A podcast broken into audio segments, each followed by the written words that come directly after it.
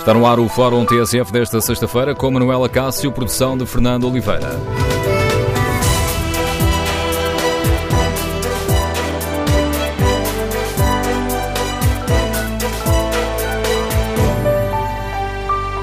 Bom dia no Fórum TSF de hoje. Queremos ouvir a sua opinião sobre os recados de Marcelo Rebelo de Sousa aos partidos políticos.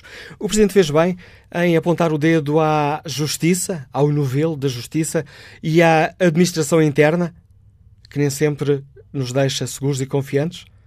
E Marcelo, nem precisou de falar de Pedroga ou de Tancos para que nos lembrássemos destes acontecimentos. Queremos ouvir a sua opinião sobre os recados do Presidente da República. Número de telefone do Fórum 808-202-173. 808-202-173. 3. Se preferir participar no debate online, pode escrever a sua opinião no Facebook da TSF ou na página da TSF na internet. Em tsf.pt pode ainda responder ao inquérito que fazemos aos eh, nossos ouvintes. Perguntamos que avaliação fazem do discurso do Presidente da República no 5 de outubro e 94% dos ouvintes fazem uma avaliação positiva. Ora, queremos neste fórum ouvir a sua opinião. O discurso do 5 de outubro marca ou não um distanciamento relativamente ao governo? Uma vez que o Presidente fez questão de se referir a algumas das questões que têm sido mais incómodas para este governo e que têm sido usadas como, um, como arma por parte dos partidos da oposição, nomeadamente o PSD e o CDS-PP. O que esperam os nossos ouvintes do Presidente da República neste novo ciclo político? O Presidente deve manter o estilo de relacionamento que tem tido com o Governo ou deve assumir uma atitude mais crítica e exigente? Queremos ouvir a sua opinião. O número de telefone do Fórum é o 808-202-173, 808-202-173. Vamos, antes de escutar as primeiras opiniões, recordar, com a ajuda da Judite Mesa e Souza, o essencial das palavras do Presidente da República. Sem referir casos concretos, como os incêndios de Pedrógão Grande ou o roubo de armas em Tancos, o Presidente deixou o alerta para áreas que têm motivado críticas à governação, como a administração interna. Uma segurança interna que seja vista como penhor de tranquilidade e de previsibilidade por parte dos cidadãos no exercício dos seus direitos, sempre e, em particular, em momentos mais críticos. Mas também a educação em dia de protesto de professores, a saúde ou a justiça. Que a sua inocência ou culpabilidade não será um novelo interminável. Que a crise financeira e económica não regressa mais. Que a educação, hoje bem presente neste dia especial para os professores, como a saúde e a segurança social, não cavam fotos inaceitáveis. Aos agentes políticos, o Presidente pede soluções e protagonistas de médio e longo prazo, capazes de divergir quando for preciso, mas convergir no essencial. Os seus responsáveis políticos e sociais têm a grandeza de alma para fazer convergências no verdadeiramente essencial, mantendo as frontais e salutares divergências naquilo que o não é. Se ano após ano e também este ano mostrarmos a coragem necessária para sublinharmos o que correu bem ou muito bem, mesmo que isso aparentemente favoreça outros que não nós, e para reconhecermos o que correu mal ou mesmo muito mal, ainda que isso nos apareça como intolerável fragilidade própria, se assim for, o 5 de outubro continuará a valer a pena. Marcelo faz profissão de fé na humildade para admitir erros. Eu acredito que somos capazes deste exercício de humildade cívica, de afirmar êxitos sem complexos ou arrogâncias, de confessar fracassos sem temores ou inibições e de assumir que no futuro teremos de ser igualmente perseverantes no que fizemos de certo e radicalmente melhores no que fizemos de errado ou de insuficiente ou pura e simplesmente não fizemos. Com o Presidente a sublinhar a participação cívica nas últimas autárquicas, um ano depois de, neste mesmo palco, ter manifestado preocupação com a então subida da abstenção. E a estes destaques vale ainda a pena eh, juntar, eh, recordando aqui o que disse o Presidente da República sobre a instituição militar. Forças Armadas, que continuem a merecer o unânime reconhecimento nas suas missões internacionais e, em simultâneo, sejam sentidas como nossas, cá dentro, isto é, como elemento essencial que são da nossa identidade, desde que Portugal é Portugal. Unidas, cientes dos seus pergaminhos e do valor das condições indispensáveis ao cumprimento do seu desígnio coletivo. Recordado o essencial do discurso do Presidente da República no 5 de outubro, queremos ouvir a opinião dos nossos uh, ouvintes. Como é que interpreta o facto de o Presidente ter, um, ehm, ter se referido explicitamente à importância das Forças Armadas, fazendo questão de salientar as condições indispensáveis ao cumprimento do seu desígnio? E o Presidente fez bem em apontar o dedo à Justiça e à Administração Interna? Como é que lê os nossos ouvintes este discurso do Presidente? Ele pode, de certa forma, marcar um distanciamento relativamente ao Governo? Queremos ouvir seu, a sua opinião. Número de telefone 808-202-173. 808-202-173. E o que espera do Presidente? Deve manter uh, o mesmo estilo de relacionamento que tem assumido com o Governo ou gostaria que Marcelo assumisse uma atitude mais crítica e exigente? Vamos à análise do Paulo Baldaia, comentador de Política Nacional da TSF, diretor do Diário de Notícias. Bom dia, Paulo. Este é já um discurso do novo ciclo político? Bom dia, Manela Cássio. Eu uh, julgo que é evidente que o Presidente da República, quando escolhe uh, temas da governação, de uma forma geral, uh, é sempre as orelhas do Governo que ficam a arder, no sentido que qualquer ponto crítico que o Presidente da República revele na sua intervenção, e ele é dirigido, antes de mais, a quem tem o poder executivo. Lembrar que quando o Presidente da República deu uma entrevista, uma longa entrevista ao Diário de Notícias, Uh, o comentador Marcos Mendes, que é um conselheiro de Estado escolhido pelo Presidente da República, fez na SIC a leitura de que aquela entrevista representava um distanciamento subtil do Presidente da República em relação uh, ao Governo. Ele não foi seguido pela maioria dos comentadores, alguns dos quais acharam que ele estaria a exagerar, uh, mas na verdade o Presidente da República, nessa entrevista ao Diário de Notícias, eh, era muito duro em duas questões centrais, que ele volta a falar eh, desta vez, embora obviamente não, não faça uma referência direta a Pedrógão e a Tancos, eh, mas a referência que ele faz à administração interna, que tem que ser previsível e que tem que, ele não o diz assim, mas que tem que sossegar os cidadãos de que ela vai lá estar para uh, os defender, uh, obviamente que isto representa uh, um espírito crítico do Presidente em relação a áreas do Governo que, que, não era, que não era comum no Presidente da República, que era aliás visto pelo seu eleito, por parte do seu eleitorado como estando a levar o Governo ao colo, porque era mais fácil ouvir o Presidente da República a dar força ao Governo para fazer aquilo que tinha que ser feito, do que ouvi-lo a criticar qualquer área que fosse. Acresce que os temas que o Presidente da República escolhe, a maioria dos temas, eh, como seja a administração interna e as Forças Armadas, mas também a educação, a saúde, por um lado, eh, pelo, outro lado, aliás, eh, são temas que a oposição carregou na pré-campanha carregou durante todo o verão.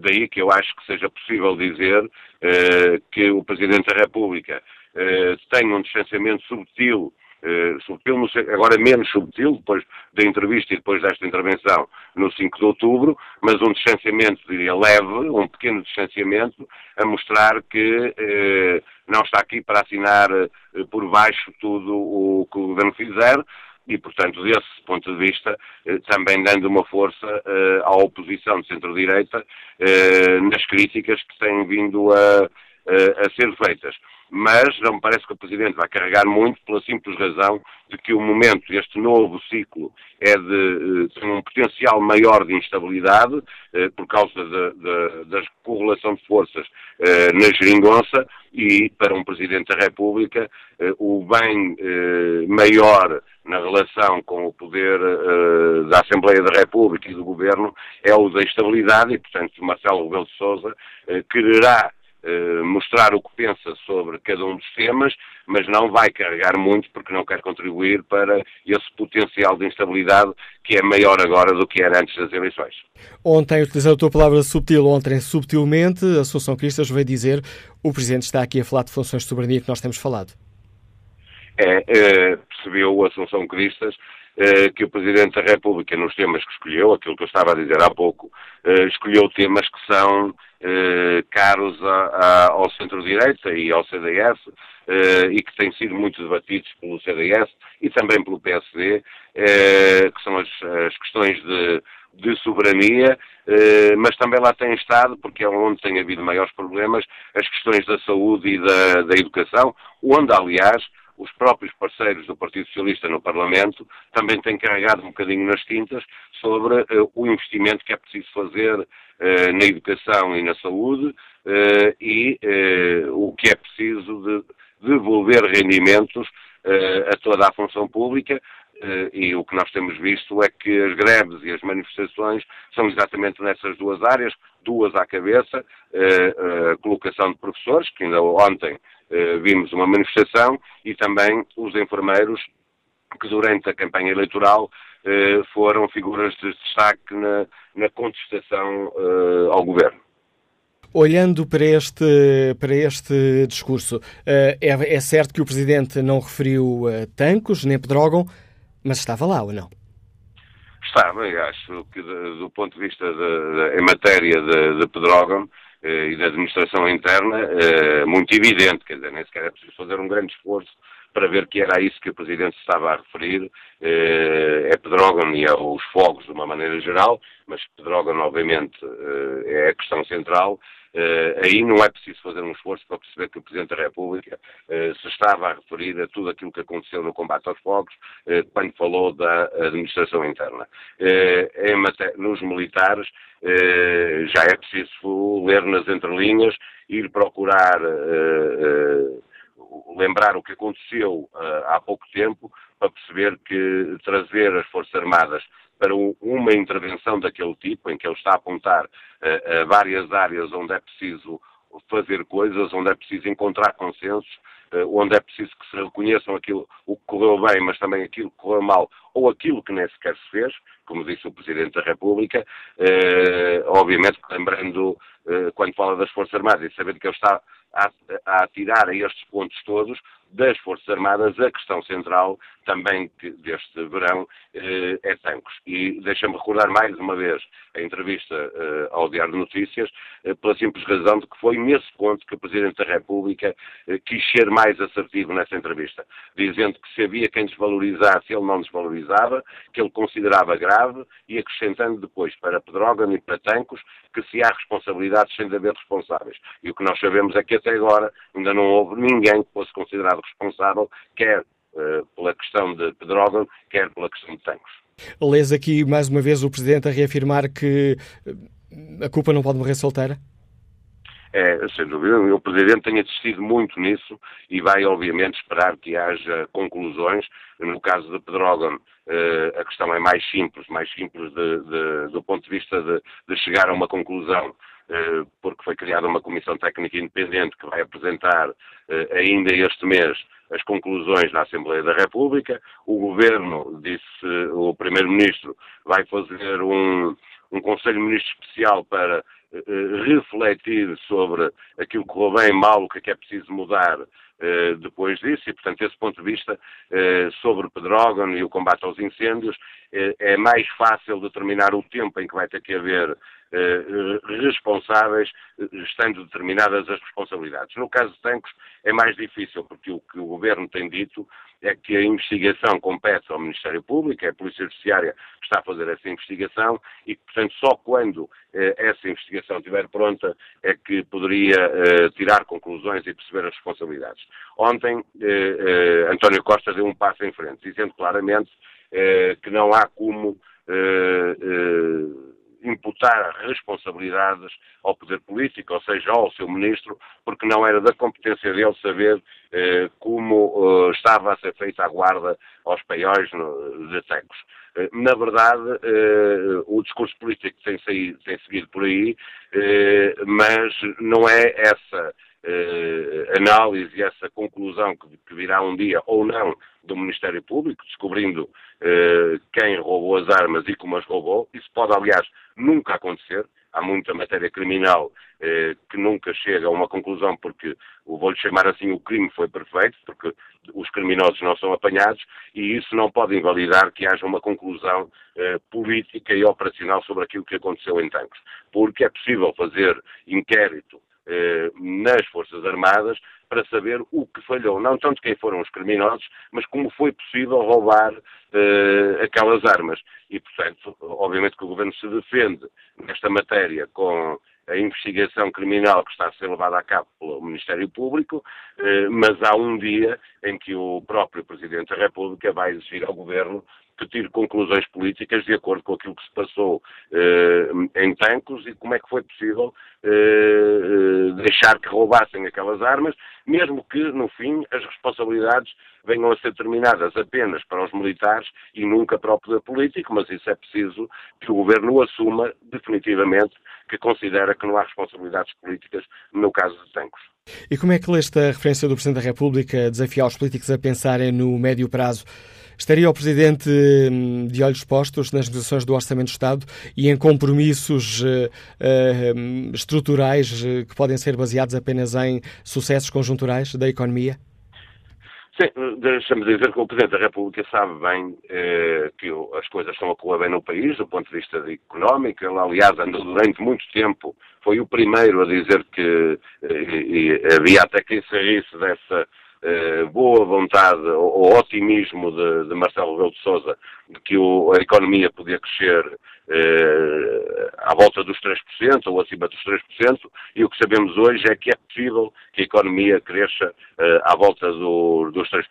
Mas o Presidente da República sabe também que há aqui uma série de, de de questões que são conjunturais que têm ajudado a economia portuguesa a crescer uh, a este nível e que há previsões uh, de todos os organismos, inclusive do próprio Ministério das Finanças, de que uma série de fatores que têm ajudado a puxar a economia para cima vai começar uh, a estabilizar e, portanto, não vai continuar a crescer desta forma. O turismo à cabeça, as exportações, estamos muito dependentes do que acontecer nos, nos, principais mercados. E olhando aqui para a Espanha, com o que está a acontecer com a Catalunha, obviamente que isso tem implicações já na Bolsa de Madrid, tem implicações na, nas empresas que estão na Catalunha, nos bancos, etc. Isso pode eh, fazer com que, de repente, por exemplo, Espanha, mas há outros casos, em que mercados que são mercados preferenciais para a economia portuguesa e para as empresas portuguesas, arrefeçam um bocadinho, diminui eh, o, aumento das exportações. Portanto, há uma série de fatores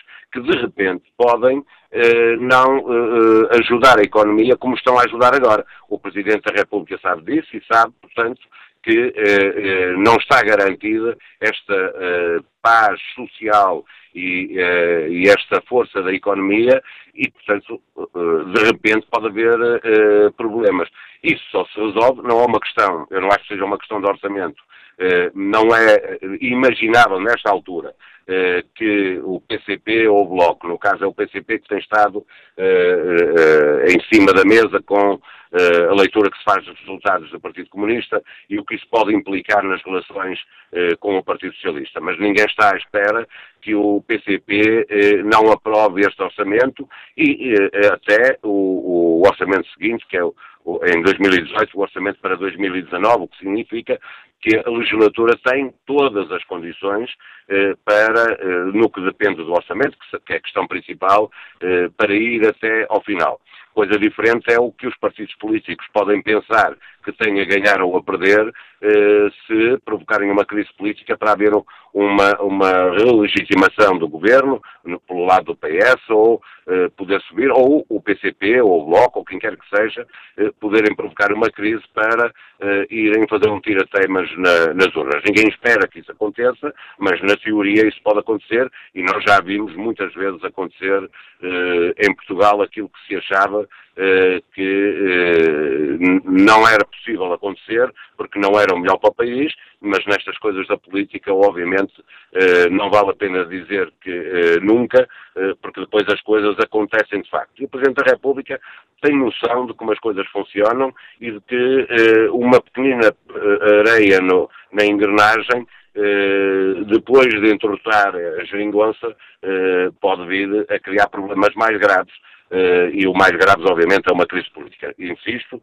não é que seja expectável que isso venha a acontecer, agora toda a gente espera e parece que a cada dia que passa mais evidente que o PCP vai endurecer a luta na rua e vai endurecer a forma como se relaciona, uh, quer com o Partido Socialista, quer com o, o Bloco de Esquerda. A análise do Paulo Badaia lança o debate neste Fórum TSF, para o qual convido agora os nossos ouvintes. Que avaliação fazem do discurso do Presidente? Eh, gostaram de ouvir o Presidente da República chamar a atenção eh, para os problemas na Justiça e na administração interna? Marcelo nem precisou de falar de Pedrógão ou Tancos, mas eh, para que nos lembrássemos destes acontecimentos. Que opinião têm os nossos ouvintes? O número de telefone do Fórum é o 808-202-173, 808-202-173.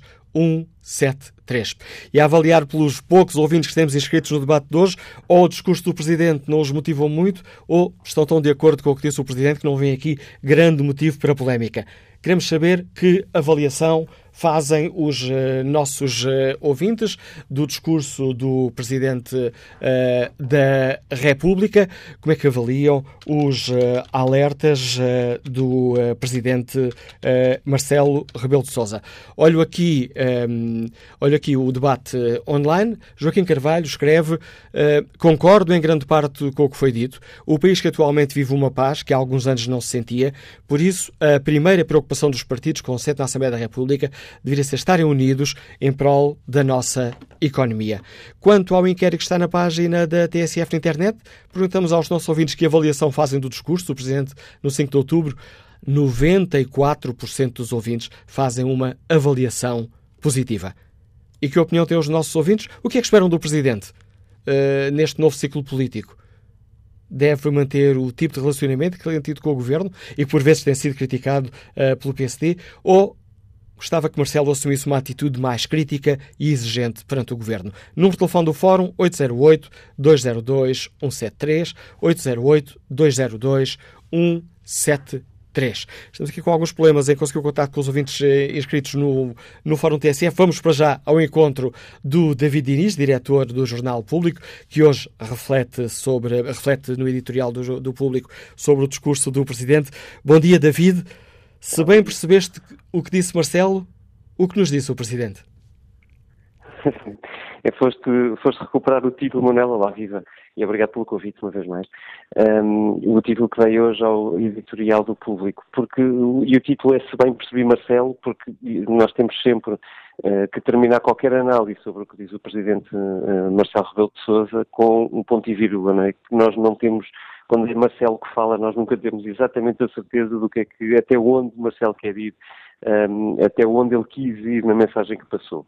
É, é uma, um discurso, uh, isto é facto, uh, bastante mais afirmativo, bastante mais interventivo do que uh, tem sido habitual no Presidente da República, bem verdade passámos uma campanha das eleições autárquicas onde Marcelo, provavelmente a custo, se colocou bastante mais fora, digamos assim, do que é a atualidade uh, política, por razões que se percebem, uh, mas eu, uh, a mim parece-me bastante mais interventivo, pelo menos porque ele sinaliza uma série de mensagens para Uh, várias áreas do espectro político. Ora bem, para o Governo há umas mensagens um bocadinho mais claras, outras menos, mas são sempre de aviso, digamos assim. Uma muito clara relativamente à administração interna, uh, ou se quiseres, uh, um, um, desafio para uma mudança urgente na proteção civil, porque só podia ser de Pedrógão Grande, quando que Marcelo falava, quando dizia que os portugueses têm de estar mais seguros, em particular nos momentos mais críticos, é assim que o Presidente diz. Há também recados na defesa, mais prudentes, creio eu, um, e na justiça, embora aqui não se perceba muito bem quando o Presidente fala de novelos intermináveis relativamente a pessoas que não sabem se são culpadas e passam muito tempo sem saber se são culpadas ou inocentes, se ele está a falar de casos como o José Sócrates ou Ricardo Salgado, uh, ou uh, se uh, estará também a falar de casos como o de Angola, porque sabemos que há um diferendo aberto relativamente ao julgamento ou não de Manuel Vicente, ex-vice-presidente angolano. Para o PSD há também um, recados, nomeadamente para os candidatos à liderança, agora que está aberto o processo de sucessão de Pedro Passos Coelho, uh, com o, o Presidente uh, a deixar uma mensagem muito, uh, muito subliminar. é que não quer ver o PSD igual ao PS. Ou, se quisermos, não quer ver o PSD a fazer de muleta do Partido Socialista ou do Bloco Central. E como é que lês essa intervenção do Presidente? Quase pode ser, desculpa interromper, David, uh, uhum. uh, dita neste momento em que há uma luta pelo poder no PSD, em que um dos candidatos, que é Rui Rio, é apontado como tendo ótimas relações com António Costa e podendo estabelecer pontos para, para um bloco central, uhum. as palavras de Marcelo podem ganhar outro significado, ou estou a exagerar? Hum, não creio que estejas a exagerar. O que nós nunca, nunca sabemos muito bem é, é, se Marcelo está a dizer aquilo que nós pensamos que ele está a dizer. Mas, enfim, para quem conhece o Marcelo Rebelo de Sousa, isto é normal. Agora, há de facto uma coincidência. No, no Conselho Nacional de terça-feira do PSD, o Pedro Passos Coelho anuncia oficialmente aquilo que já tínhamos percebido desde domingo, que sairá da liderança. Um, eh, Paulo Rangel, um dos possíveis, prováveis candidatos uh, à liderança, uh, fez um discurso onde disse que o PSD não podia entrar numa lógica de bloco central, porque esse, esse, não era o caminho que o PSD deveria ter. É evidente que Rangel estava a falar de Rui Rio e também parece transparente que Marcelo Rebelo de estará a pensar numa coisa desse tipo quando, quando faz uma frase dessas. Agora, uh, facto é, uh, Marcelo falou para dentro do seu PSD uh, eh, e, e apontou-lhes um caminho. veremos como é que os vários candidatos, entretanto, se ajustam ou não a esta profecia presidencial, se tu quiseres, se tu quiseres entender assim. Há, há, também um outro sinal que também é para o PSD, embora não só, é para o governo, para a maioria, uh, que o Presidente deixa no final do seu discurso, me parece um pedido mais, digamos assim, improvável de, de se conseguir, uh, mas tem uma leitura. Uh, ele pede à direita que também celebre os sucessos da governação, por mais que custe, e pede ao Governo que confesse os seus fracassos, por piores que eles sejam, um, sem os esconder. É evidente que é, é pedir muito, digamos assim, às várias partes que tenham este fair play, Uh, mas isto é implícito uma, uh, uma mensagem do Presidente, que podemos traduzir assim: uh, Marcelo quer que o tom da política portuguesa baixe de alguma maneira. é certo que vivemos meses muito marcados pelo que seriam as eleições autárquicas e percebeu-se agora melhor porquê, porque tinha muitos riscos implícitos, mas talvez o Presidente queira com isto dizer que eh, é bom de todo modo que os partidos posicionantes e, e, mantendo diferenças acentuadas para que os portugueses possam ter uh, escolhas possíveis, uh, para que não sejam destruídas pontos que podem ser úteis depois. A verdade é que as autárquicas vieram a tornar o jogo político mais difícil, uh, e, aliás falámos aqui disso na, na segunda-feira, Manuel, quando me convidaste para vir ao fórum discutir os resultados, um, mais difíceis porque abriram uma crise no PSD e, e isso torna, obviamente, tudo bastante mais imprevisível, uh, mas também pelo lado do Partido Comunista Português, que teve uma derrota bastante pesada e nós, nos últimos dias, entretanto, ouvimos uh, Jerónimo de Sousa a carregar progressivamente mais no discurso, ontem, por exemplo, uh, culpando diretamente o Partido Socialista e o Bloco de Esquerda por terem Uh, durante a campanha, tido uma estratégia de, de turpação e de ataque às câmaras lideradas pela CDU. Vamos ver até onde é que isto vai, mas claramente esta preocupação está na cabeça do Presidente. Parece que, juntando todas as mensagens do Presidente, ele está preocupado com, um, ehm, com os tempos que aí podem vir, em termos de um, ehm, grande luta política muito extremada? Hum, eu acho que o Presidente estará preocupado, pelo menos com as consequências das autárquicas e com o que com o que vai ser, nós entramos agora naquela última fase da legislatura, uh, o Governo, de resto, prepara-se para uh, uh, apresentar um orçamento que define as linhas gerais não só do próximo, mas também do último orçamento desta legislatura, porque tal é o faseamento das principais medidas que se perspectivam um, e, e, eu acho que o Presidente está preocupado com, com isto e, sobretudo, com as consequências que isto terá Uh, no pós-2019, não creio que Marcelo esteja preocupado com a queda do governo, que traduzir uh, imediata, mas com o cenário que se pode ir desenhando, uh, e é sempre pelo caminho que se traçam, que se traça ao futuro, um, que se pode ir desenhando para 2019, onde, evidentemente, voltaremos a, a, um, a enfrentar um cenário totalmente desconhecido, porque nós sabemos que as circunstâncias desta governação uh, em que ela acabou concretizada foram bastante particulares uh, e provavelmente de alguma forma irrepetíveis. E é preciso encontrar soluções e eu acho que é com isso que Marcelo Rebelo de Sousa está preocupado. Antes ainda de passar a palavra ao nosso ouvinte Manuel Carvalho, que está já em linha, gostava de perguntar a David Diniz se eh, antecipas eh, um presidente a partir de agora mais interventivo, mais exigente na relação com o governo.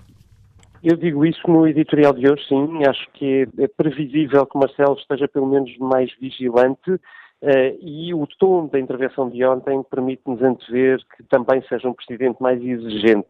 Enfim, a popularidade que ele tem permite-lhe fazer isso, eu diria até, acrescentava, uh, torna-o desejável.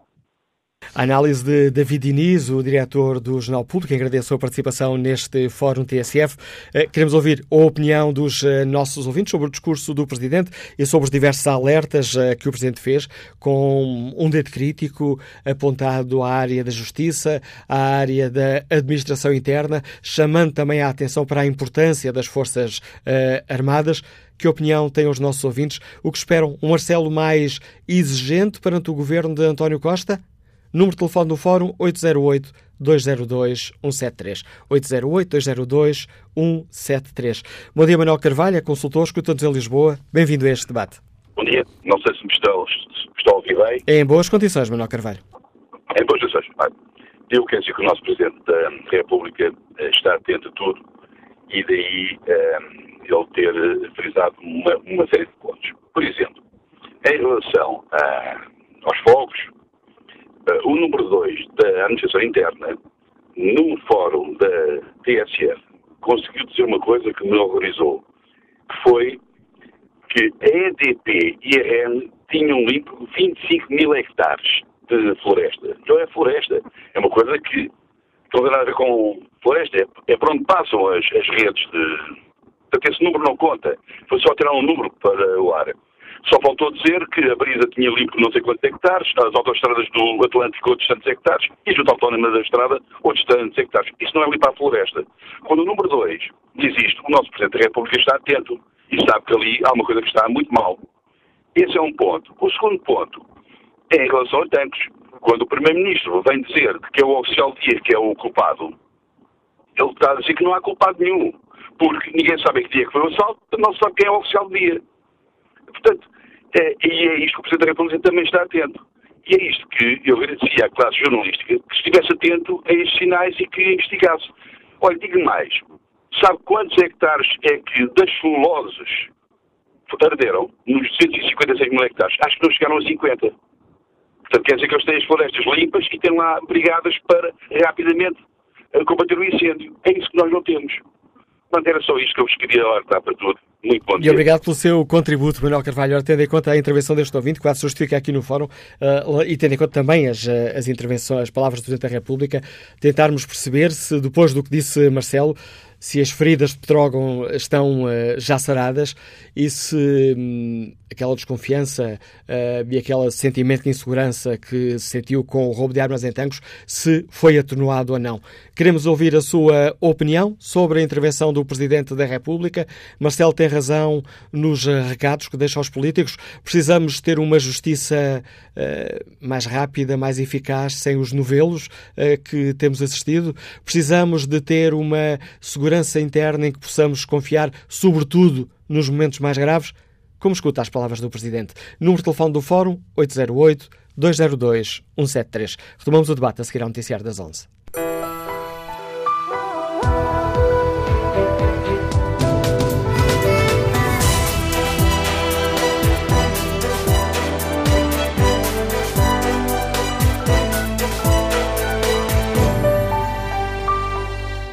Retomamos o debate neste fórum TSF, onde perguntamos aos nossos ouvintes como avaliam o discurso do Presidente da República no 5 de outubro.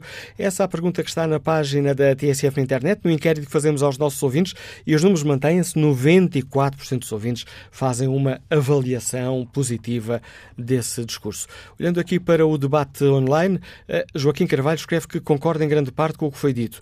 O país que atualmente vive uma paz que há alguns anos não se sentia, por isso a primeira preocupação dos dos partidos eh, consente na Assembleia da República deveria ser a união em nome da economia.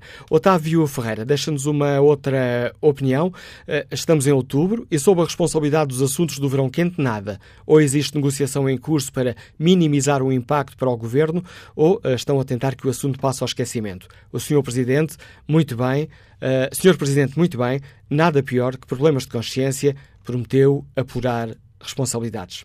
Fernando Esteves escreve que o reconhecido QI elevado, coeficiente de inteligência elevado do Presidente da República, instiga a olhar para o seu discurso como uma espécie de código da Vinci. Mas creio que a mensagem é muito simples. Coloca os interesses do país à frente dos interesses partidários. Daqui a pouco voltarei a olhar aqui o debate uh, online. Para participar de viva voz no Fórum TSF, podem inscrever-se para o número de telefone 808-202-173, 808-202-173. Queremos uh, saber se concorda com as palavras do Presidente. Uh, Marcelo fez bem em apontar um dedo crítico à Justiça e à administração interna? E este discurso, com o Presidente a falar aqui de temas que têm sido complicados para a gestão governativa, pode marcar um distanciamento do Presidente relativamente ao Governo? O que é que espera de Marcelo neste novo ciclo político? Deve manter um estilo de relacionamento muito próximo do Governo, como temos visto até aqui, e aliás tem sido alvo de críticas eh, dentro de alguns setores do PSD, ou gostaria que o Presidente assumisse uma atitude mais crítica, mais exigente perante o Governo? O número de telefone do Fórum, recordo, é o 808-202-173. 808-202-173. 3. Ora, ainda há pouco, eh, logo na primeira parte do fórum, salientámos aquilo que foi dito pelo Presidente sobre a Justiça. Eh, o Presidente defendeu uma Justiça que veja o seu estatuto devidamente prestigiado, que se revele capaz de resolver os litígios em horizonte comparável aos dos nossos eh, parceiros europeus, criticando depois um pouco mais à frente no discurso o Presidente falando do novelo em que por esses tornam os processos. Ora, o próximo convidado do Fórum TSF, o Dr. José Miguel Júdice, advogado, já foi bastonário da Ordem dos Advogados, tem refletido muito sobre as questões de justiça e no seu mandato defendeu a necessidade de termos um pacto uh, entre os diversos uh, setores judiciais para, para, melhorar a justiça. E nesse sentido, Dr. José Miguel Júdice, começando por agradecer a sua disponibilidade para participar nesta reflexão, mas pergunto como é que escutou as palavras do Presidente um, referindo-se concretamente aos setores da justiça.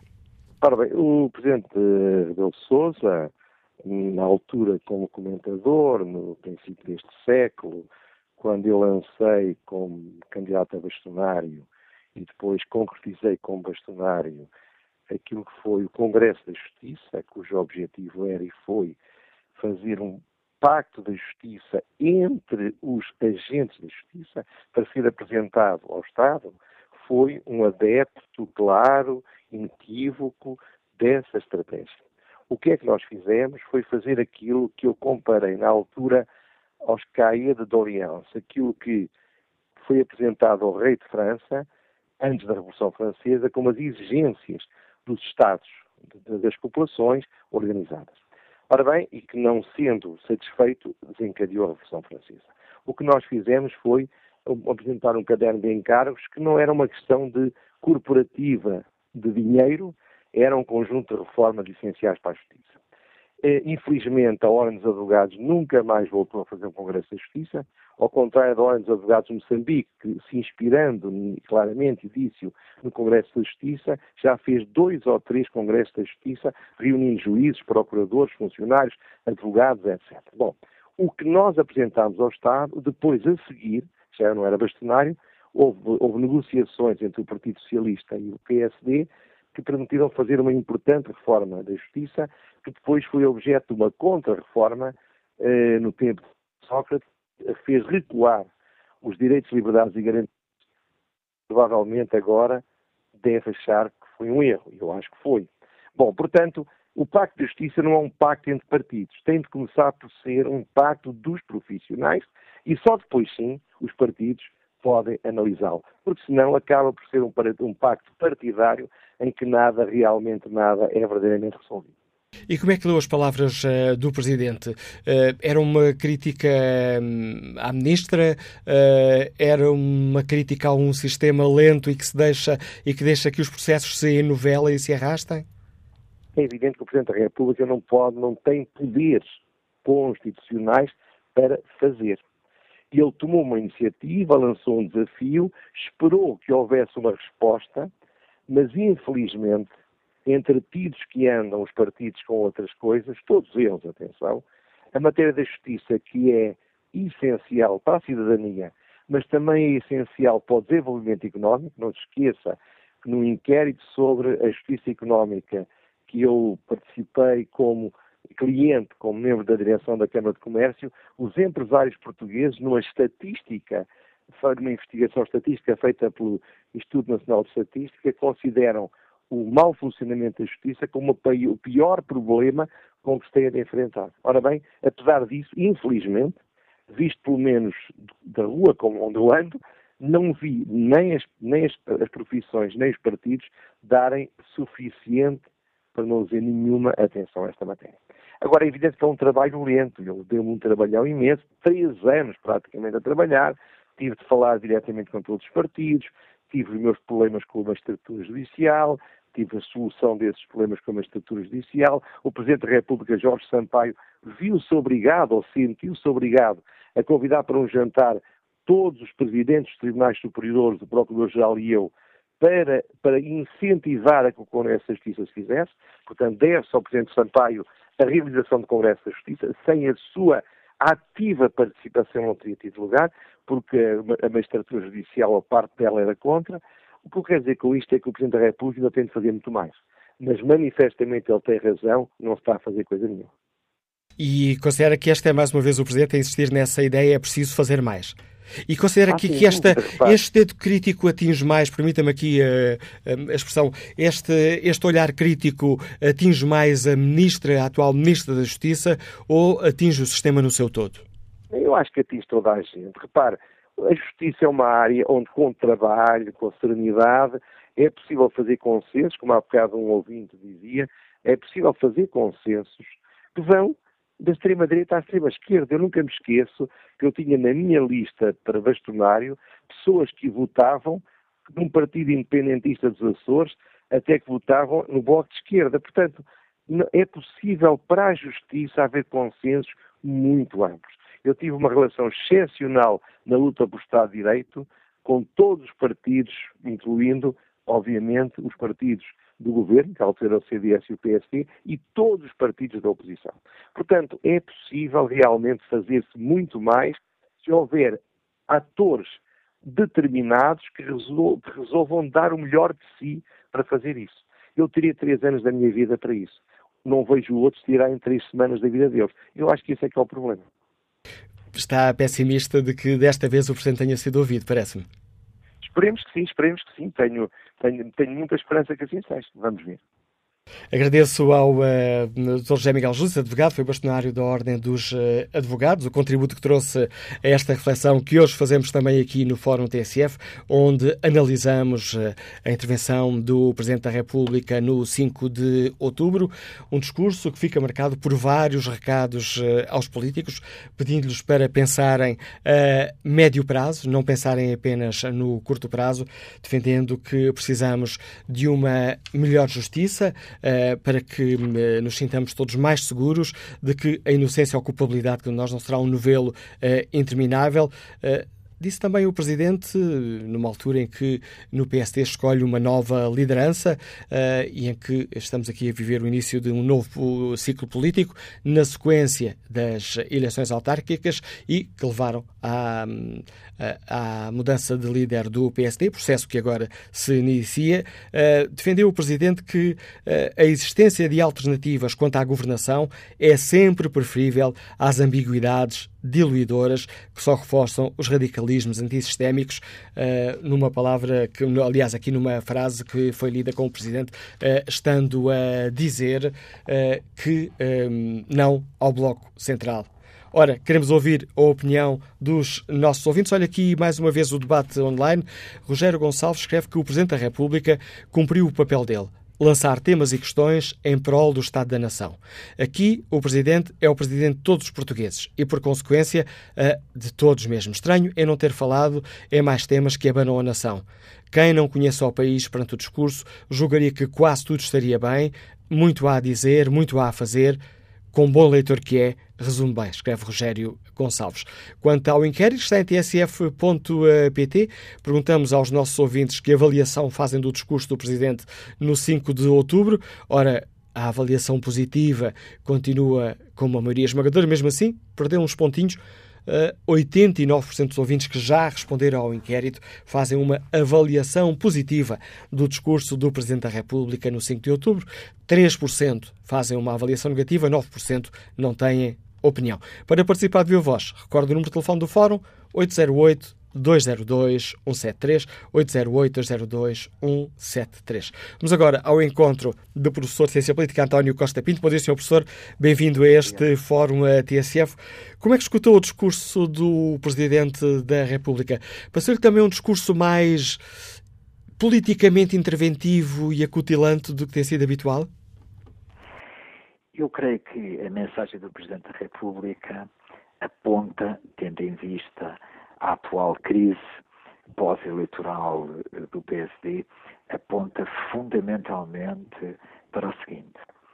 Desde 2015, a democracia portuguesa sofreu alterações sobre a forma de governo e, inclusivamente e fundamentalmente, a clivagem direita-esquerda. Pela primeira vez, o Partido Socialista formou governo com o apoio dos dois partidos à sua esquerda, abrindo uma nova clivagem, digamos assim, nos partidos políticos e na governação em Portugal. Uh, e o que nos vem dizer uh, Marcelo Rebelo de Sousa, no fundamental, é que essa clivagem, ao ser dominada, isso ele não diz, mas nós sabemos, ao ser até agora dominada grande, pelo grande partido centro-direita e o grande partido centro-esquerda, que é o Partido Socialista, é benéfica para a sociedade portuguesa. Porque não só permite eh, introduzir uma clara diferenciação na governação, todos sabemos o que é hoje a governação do Partido Socialista e do que foi a governação da coligação dirigida pelo Partido Social Democrata, e também Uh, e esse é talvez o ponto mais importante, permite que eventuais crises de representação não sejam dominados ou por novos partidos populistas ou de qualquer forma por partidos extremistas, como por vezes acontece na Europa. Ou seja, a clareza Uh, no fundo desta mensagem subliminar de, do Presidente da República é que a democracia portuguesa tem toda a vantagem em distinguir o que é uma governação de esquerda, o que é uma governação de direita, a bem não só da qualidade da democracia, mas também da estabilidade das opções governamentais. Também leu o professor António Costa Pinto, uh, quase como Presidente, dizendo o Bloco Central não seria o melhor para o país neste momento? Sem sombra de dúvida, ou seja, é no fundo uh, o Presidente da República a dizer uh, a democracia portuguesa, num certo sentido, ao nível da sua representação partidária, mudou. Uh, tivemos uma experiência nova que até ver é positiva em termos, independentemente do que nós possamos achar ou não dela, em termos de qualidade e de governação, e, portanto, o Bloco Central é algo de passado uh, na democracia portuguesa, porque inclusivamente poderia abrir espaço à emergência de partidos populistas e de crises na representação partidária e Portugal, de facto, é uma exceção na Europa a esse nível e, acaso para dizer, é uma exceção positiva. E por isso, uh, repare-se que a atual crise do PSD provavelmente será rapidamente resolvida com, com, o novo líder, é uma crise que, apesar de tudo, apontará sempre para alguma convergência uh, entre o CDS e o PSD, independentemente de uh, um partido poder ter resultados eleitorais eventualmente mais benéficos e outros eventualmente menos benéficos, mas a sociedade portuguesa também já conta com uma aliança à direita como alternativa à atual solução governamental. Uma referência que pode ganhar um novo impacto numa altura em que no PSD se escolhe uma liderança e em que um dos uh, candidatos, ainda não oficialmente anunciados, mas uh, digamos assim informalmente anunciados, Rui Rio, é apontado como um dos seus trunfos o facto de poder permitir a constituição do Bloco Central. O professor António Costa Pinto vê aqui uma ligação entre estes dois factos ou será apenas coincidência? Eu creio que eh, qualquer candidato à liderança do PSD, independentemente de se situar eventualmente uh, mais ao centro-direita, ou de se situar mais, como foi o caso de uh, Passos Coelho, no âmbito da direita liberal, terá sempre duas preocupações muito importantes. Em primeiro lugar, verificar até que ponto a nova estratégia do CDS não pode ter um papel importante no morder o eleitorado do PSD e, por outro lado, eh, terá sempre que fazer uma grande marcação em relação ao Partido Socialista e à atual experiência governativa. Portanto, mesmo que os candidatos à liderança, e aponta-se muito o caso, por exemplo, do Rui Rio, etc., ninguém falará, com certeza, em bloco central e como as eleições serão provavelmente relativamente radicalizadas uh, nos próximos meses, ou seja, a campanha eleitoral no interior do PSD vai ser, apesar de tudo, relativamente complexa, eu creio que todos uh, farão um grande esforço por evitar a palavra Bloco Central.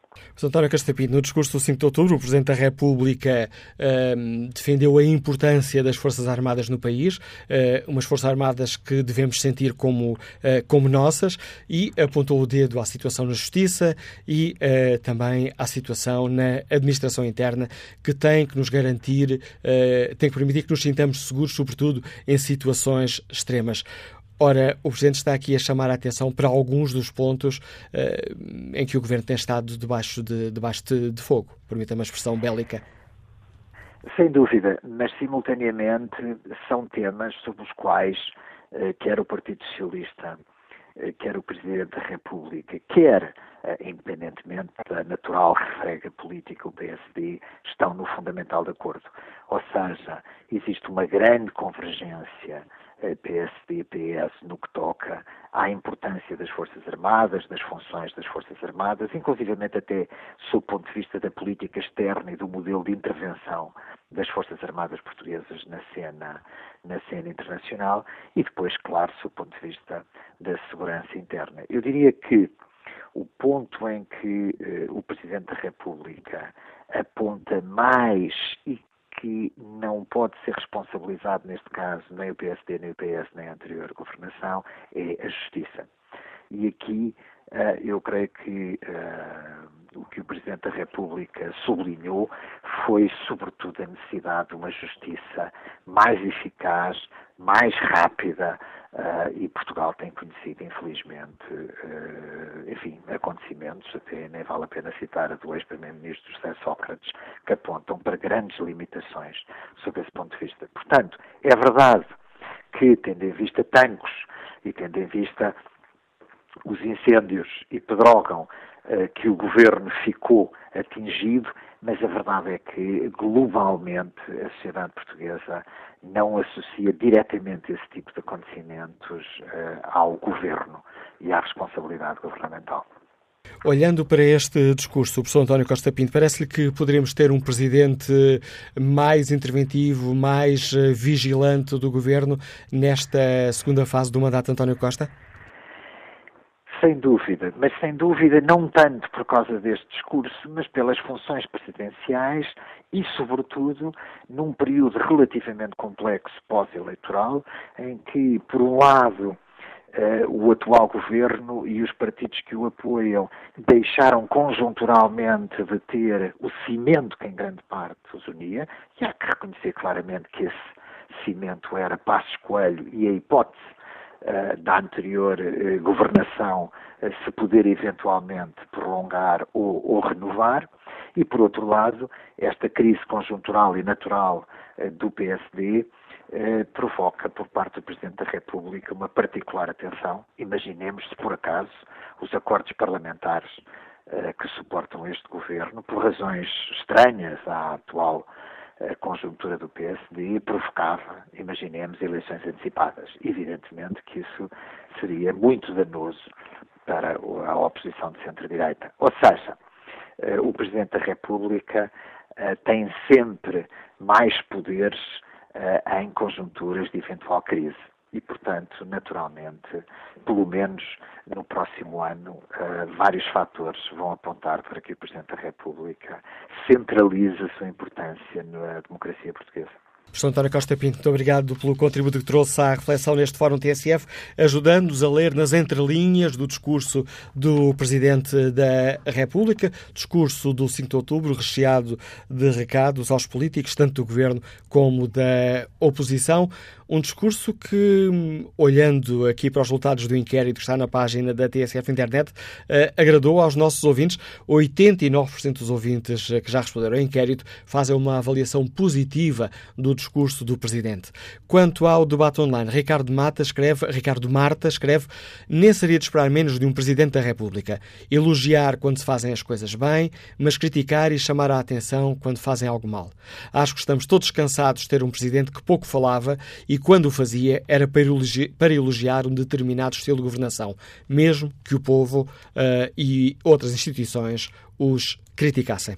Próximo convidado do uh, Fórum TSF, o professor Nuno Severino Teixeira, é professor cataraca da Universidade Nova, presidente, diretor, aliás, do Instituto Português de Relações Internacionais, tem vasta experiência governativa, um, Ministério da Administração Interna, Ministério da Defesa, investigação, aliás, investigador da história militar portuguesa, uh, com livros editados sobre a matéria. Bom dia, professor Nuno Severino Teixeira. Com este currículo de referência na área de investigação nas Forças Armadas, uh, e não só, mas é esta a parte que hoje aqui nos interessa, como é que escutou a referência do Presidente à importância das, das Forças Armadas em Portugal? Bom dia, Manuela Cássio. Eu, eu acho que a, a, referência do Presidente às Forças Armadas é natural, é justificada, se não mesmo obrigatória. Vamos dizer isto de uma forma clara. Porquê? Eu diria, em primeiro lugar, porque eh, o Presidente tem, em matéria de Forças Armadas, competências que lhe estão constitucionalmente conferidas. Quer dizer, ele é, é o Comandante Supremo das Forças Armadas, eh, a política de defesa compete ao governo, é o governo que governa, mas o presidente tem competências e tem, eh, eh, naturalmente, preocupações em matéria de Forças Armadas enquanto comandante supremo.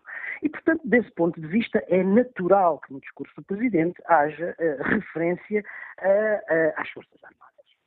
Mas há outras razões. Eu acho que havia também ontem uma razão histórica que se prendia com a comemoração, a data de, do 5 de outubro. Eh, de implantação da República, independentemente das polémicas que os historiadores têm sobre o papel dos civis no 5 de outubro ou não, não é isso que interessa. O, 5 de outubro e a implantação da República em Portugal, em 1910, é uma obra das Forças Armadas. Assim como a implantação da democracia em 25 de abril de 74 é fruto da intervenção das Forças Armadas. E desse ponto de vista, eh, eh, o Presidente tinha razão na sua evocação de chamar a atenção para o papel das Forças Armadas, não só no regime que temos, na República, mas também na democracia. E foi isso que ele fez. E finalmente havia, com certeza, razões que se prendem com a atualidade política e com a conjuntura política atual e com aquilo que se passou relativamente enfim, quadro das Forças Armadas, ultimamente, nomeadamente o que decorreu da questão de tancos. É, com muita elegância e sem nunca o referir, como é óbvio, o, o Presidente eh, falou de duas coisas que eu julgo que são preocupações centrais para ele eh, nesta conjuntura atual. A primeira tem a ver com as missões das Forças Armadas e a grande importância das missões internacionais. Ou seja, a, a intervenção das Forças Armadas em missões de paz, em missões humanitárias, eh, que tem sido absolutamente central, não só para as Forças Armadas, para a sua modernização, para a sua internacionalização, mas tem sido fundamental para o prestígio e para a credibilidade externa do país. E eu acho que o Presidente quis chamar a atenção, quis sublinhar esse papel das Forças Armadas que hoje é central não só para elas próprias, mas é central para o país. E depois chamar para uma outra preocupação que ele tem, legitimamente, creio eu, e que todos nós temos, que é o, da, uh, o do reconhecimento que os portugueses têm, da identificação que os portugueses têm, ou não, com as suas Forças Armadas. Digamos, uma dimensão não tanto externa, mas interna.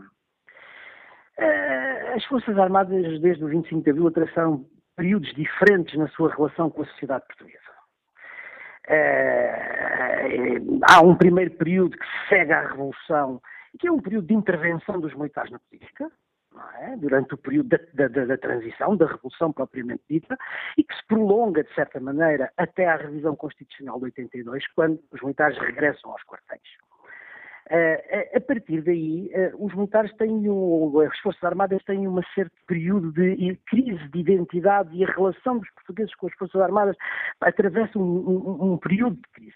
As Forças Armadas retomam uma relação nova com a sociedade portuguesa quando retomam, digamos, uma ação externa que é justamente a das missões internacionais a partir dos anos 90. E eh, nós temos um conhecimento bastante aprofundado disso, porque eh, houve algumas investigadoras que, que, fizeram inquéritos, nomeadamente Maria Carrilho e depois mais, mais recentemente Helena Carreiras, sobre a percepção que os portugueses têm das Forças Armadas. E a evolução é muito clara. Os portugueses confiam genericamente nas Forças Armadas e até no quadro das várias profissões, juízes, parlamentares, governo, etc. Os, a instituição militar vem sempre nesses inquéritos numa, numa, numa posição alta como tendo confiança dos portugueses.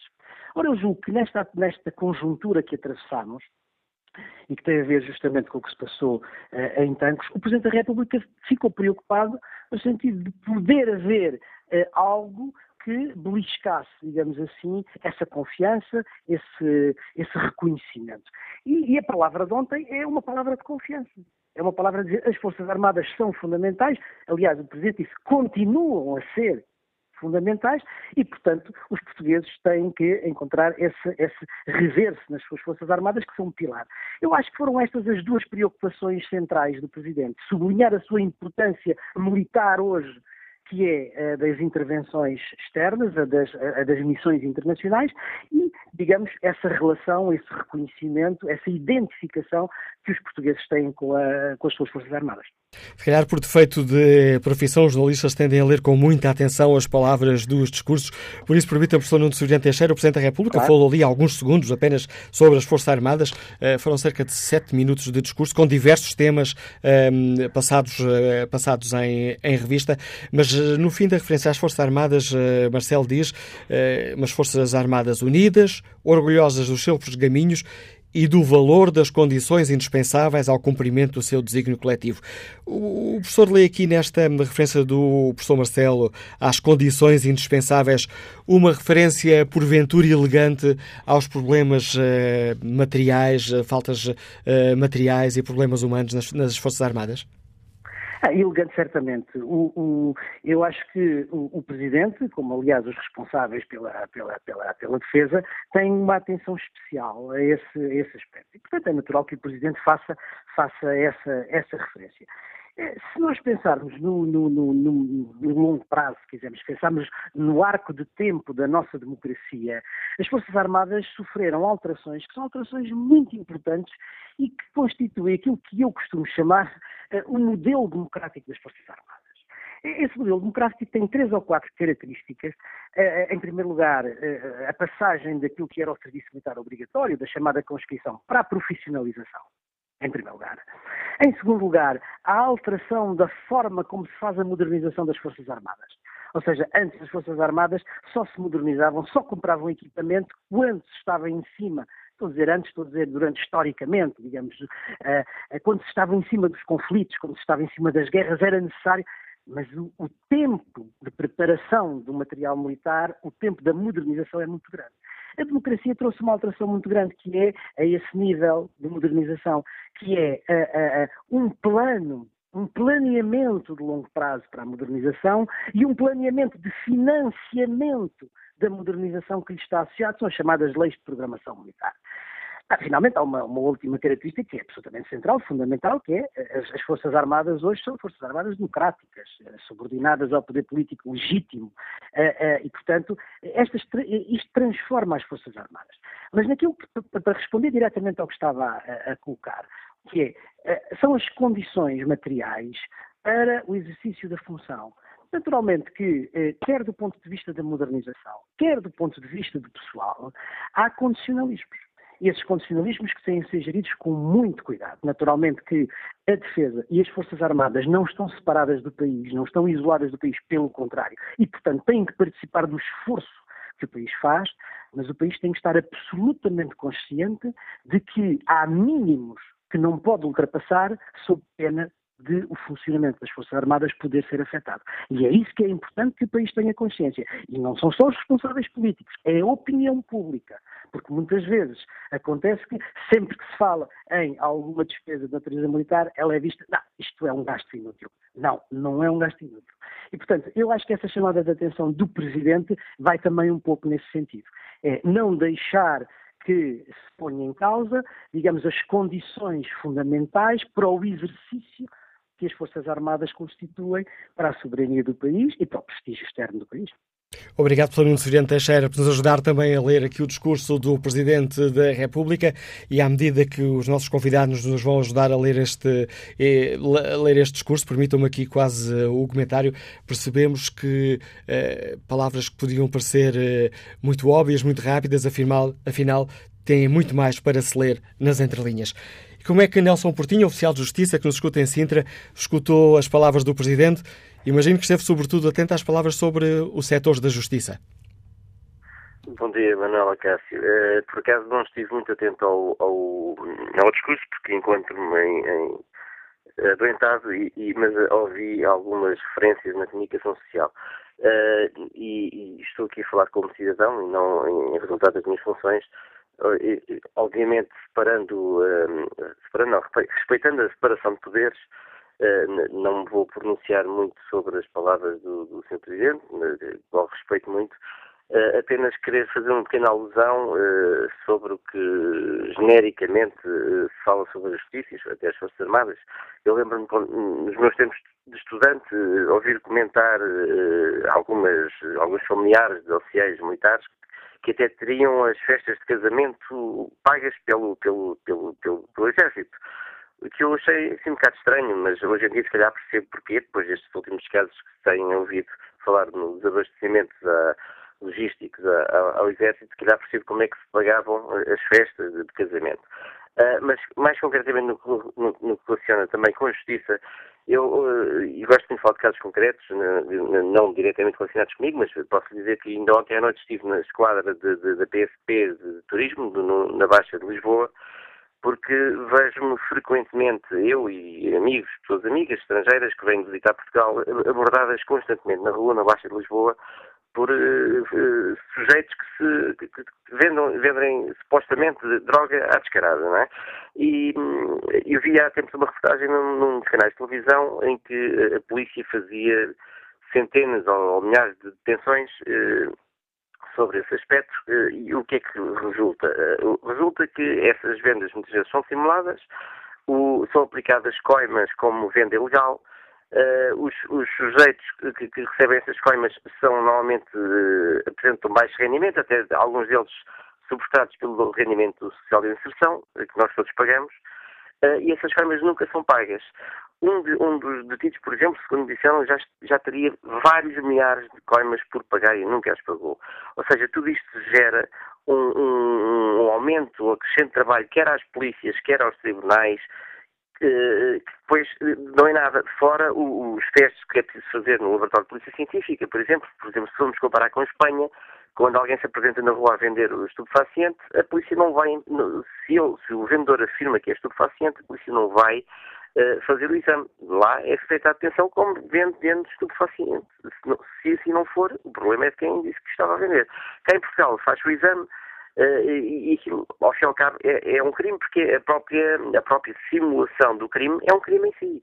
Em vez de ser, uh, em vez de, de, de terem aderido a coima, digamos assim, que carrega administrativamente os serviços com burocracia, inútil, uh, devia ser, no meu, no meu entender, devia ser aplicado o crime de, de, simulação de crime e assim, e assim talvez com penas de prisão aplicadas tanto a esses sujeitos como aos carteiristas que fazem com que as nossas esquadras estejam cheias uh, de turistas que são, que são constantemente burlados e roubados em, em Portugal.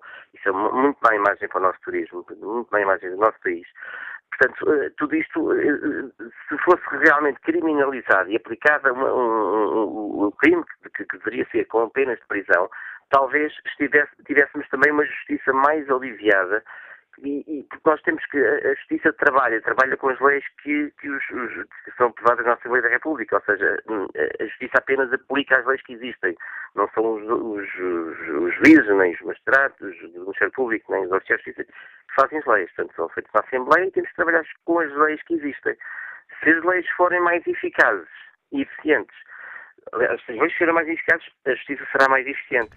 Portanto, eu, o que eu apelava era que houvesse uma simplificação nos códigos que realmente depois se visse com, com prática no, no, terreno, poupando assim milhares de euros ao, ao Estado e, e, e, fazendo rentabilizar os poucos funcionários e os poucos polícias que temos no nosso país para, para, o, para o volume, para a complexidade burocrática que temos. A sugestão Obrigado. concreta que nos deixa o Nelson Portinha para que a Justiça não seja, utilizando aqui as palavras do Presidente, para que quem chega à Justiça não se veja envolvido num novelo interminável, como ontem disse o Presidente, referindo-se à questão da Justiça.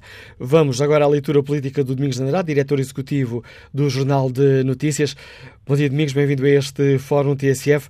Como é que leste as palavras uh, do Presidente? É já um discurso que marca o início de um novo ciclo político ou, nem por isso?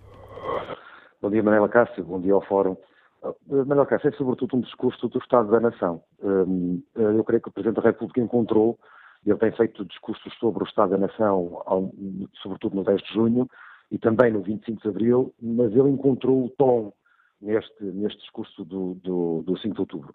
E se no ano passado, eh, se bem te recordas, ele tinha muito um discurso doutrinário, eh, vivíamos então os casos Galp, que envolvia secretário de Estado, e ele fez aqui, eh, foi um discurso muito virado para a ética, mas também a olhar para o futuro, contra a política de populismo, dando recados claros ao governo para ter cuidado com a procura insaciável dos impostos, portanto, para trás e para a frente, mas um discurso muito doutrinário. E é um discurso que, se tu olhares, eh, é o primeiro caminho de Marcelo Rebelo de Sousa para ele chegar ao discurso do Estado da República, que foi o que ele fez ontem. E Marcelo Rebelo de Sousa sabe gerir aqui os tempos melhor do que ninguém. Recordas-te de um momento muito recente um, em Andorra, quando ele, um, quando ele diz duas, duas frases que são lapidares sobre o pensamento de Rebelo de Sousa, Marcelo Rebelo de Sousa. O primeiro é, que ele, é, é quando ele está sob fogo diz quem é que será a oposição ao Presidente que gosta de todos os portugueses. E isto marca claramente aquilo que Marcelo Rebelo de Sousa, a forma como Marcelo Rebelo de Sousa olha para o seu mandato presidencial. E depois ele diz uma outra coisa, que é o célebre discurso dos, dos piscas, né? a célebre dos piscas, que é, eu quando vivo à direita em Portugal, a direita não nota, a direita anda distraída a bater na esquerda. Ora, e o teu Presidente voltou à direita? Sousa, eh, desculpa, não E o teu Presidente fez pisca à direita? Não, eh, o que neste momento tu notas é que o Presidente da República ligou os quatro piscas. Ou seja, o Presidente da República, sabe gerir os tempos melhores do que ninguém, percebeu uh, claramente, já o intuía, que a noite das eleições marca, das eleições autárquicas, marca uma viragem na política nacional, no PSD, e portanto do que, é, do que isso vai significar em termos de futuro, e ele é claro, no discurso uh, do 5 de outubro, ele é claro quando diz eh, eh, nós eh, temos que, é preferível a existência de uma alternativa, é sempre preferível às ambiguidades diluidoras que só reforçam os, os radicalismos antissistémicos. É mais ou menos, mais ou menos isto que.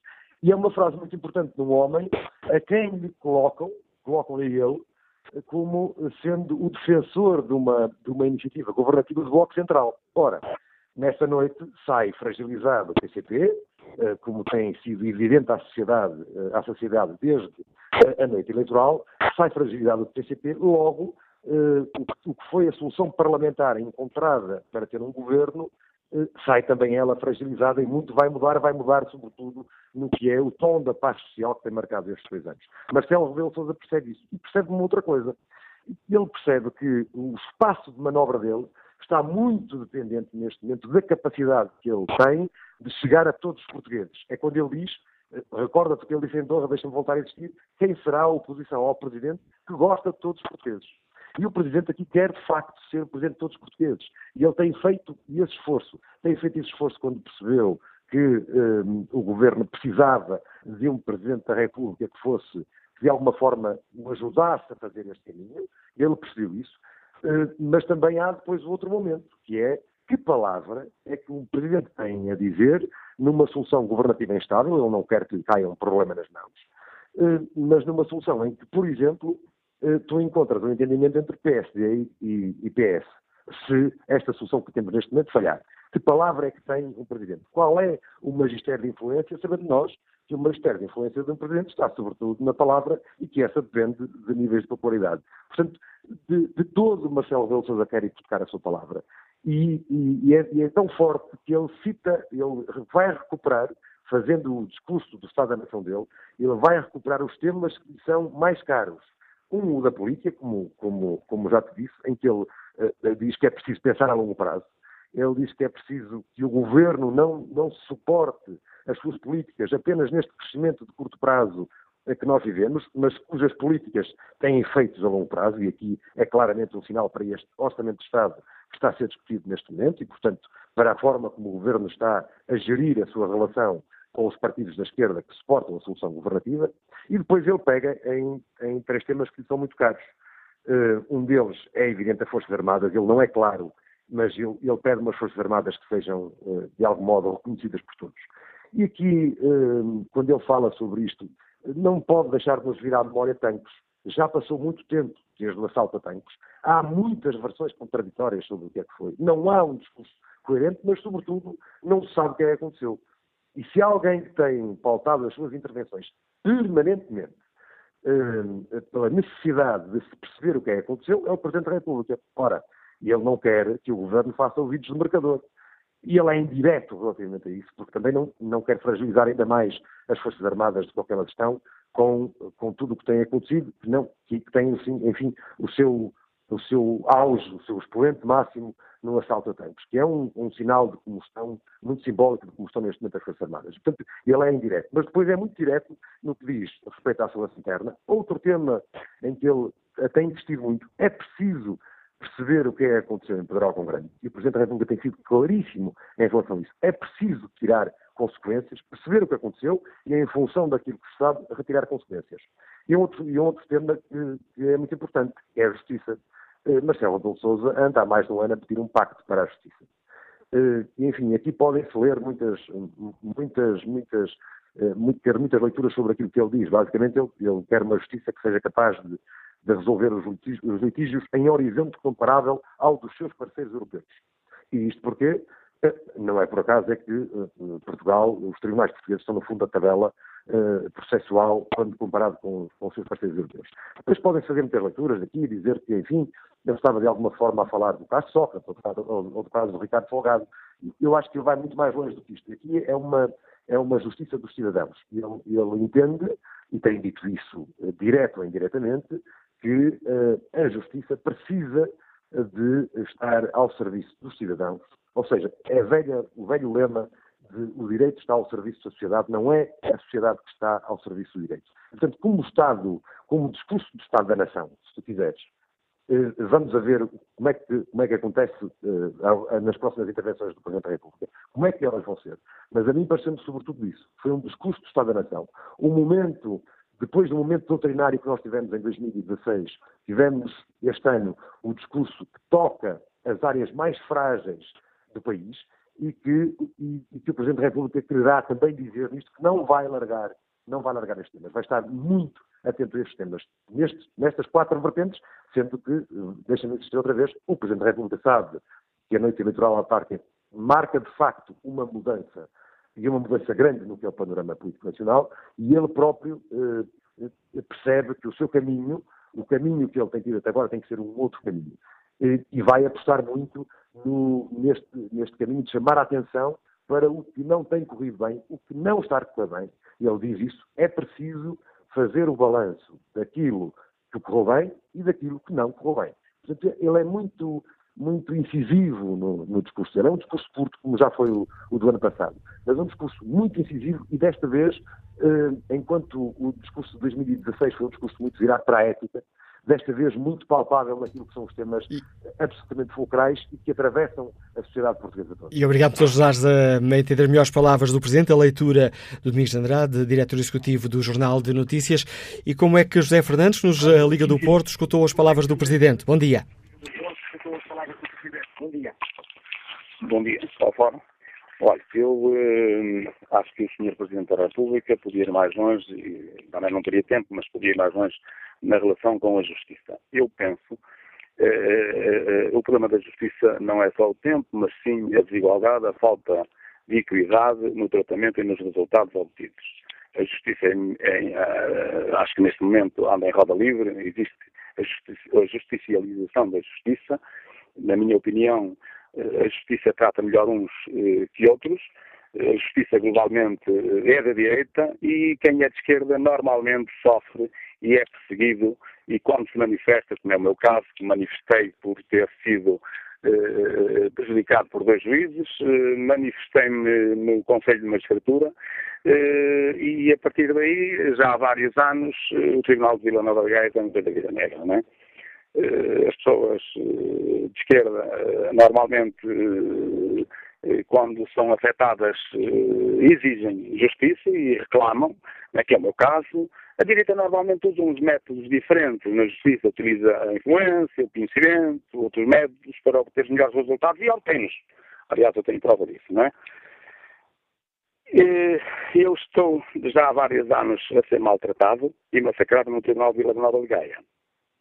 E agora... Isso, por ter feito, como diz? Uh, e, e interrompeu, pensei que já tinha terminado e já estamos aqui, mesmo já ultrapassei quase um minuto, o tempo não estava disponível. Pois Mas com... só, levantar, só levantar uma outra coisa que era, uh, existe uma forma que eu penso que é promíscua, na minha opinião, e absurda, que é o pagamento aos uh, advogados sociais. Eu penso que deveriam ir para, para, para, para o pagamento, ou seja, para a libertação do cheque, e era o cidadão que escolhia o seu advogado, porque arranjam advogados que as pessoas não têm ligação nenhuma, não têm nem os conhecem e isso não faz sentido. A pessoa é... deve ter um advogado e deve ser ela a escolher o seu advogado. E é com esta proposta concreta de José Fernandes para se melhorar o funcionamento da justiça que chegamos ao fim deste Fórum TSF.